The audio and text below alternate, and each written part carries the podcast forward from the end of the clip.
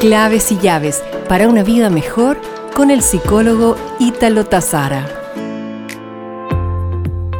En espacios anteriores te he hablado de la actitud de dilatarlo todo llamada procrastinación. ¿Existen claves para intentar superarla? Definitivamente sí.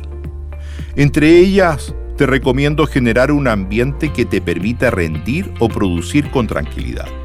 No aspirar a la perfección máxima. No supones que se trabaja mejor bajo presión, dejando todo para el final. No exagerar la dimensión de la tarea, pues esto te desmotivará.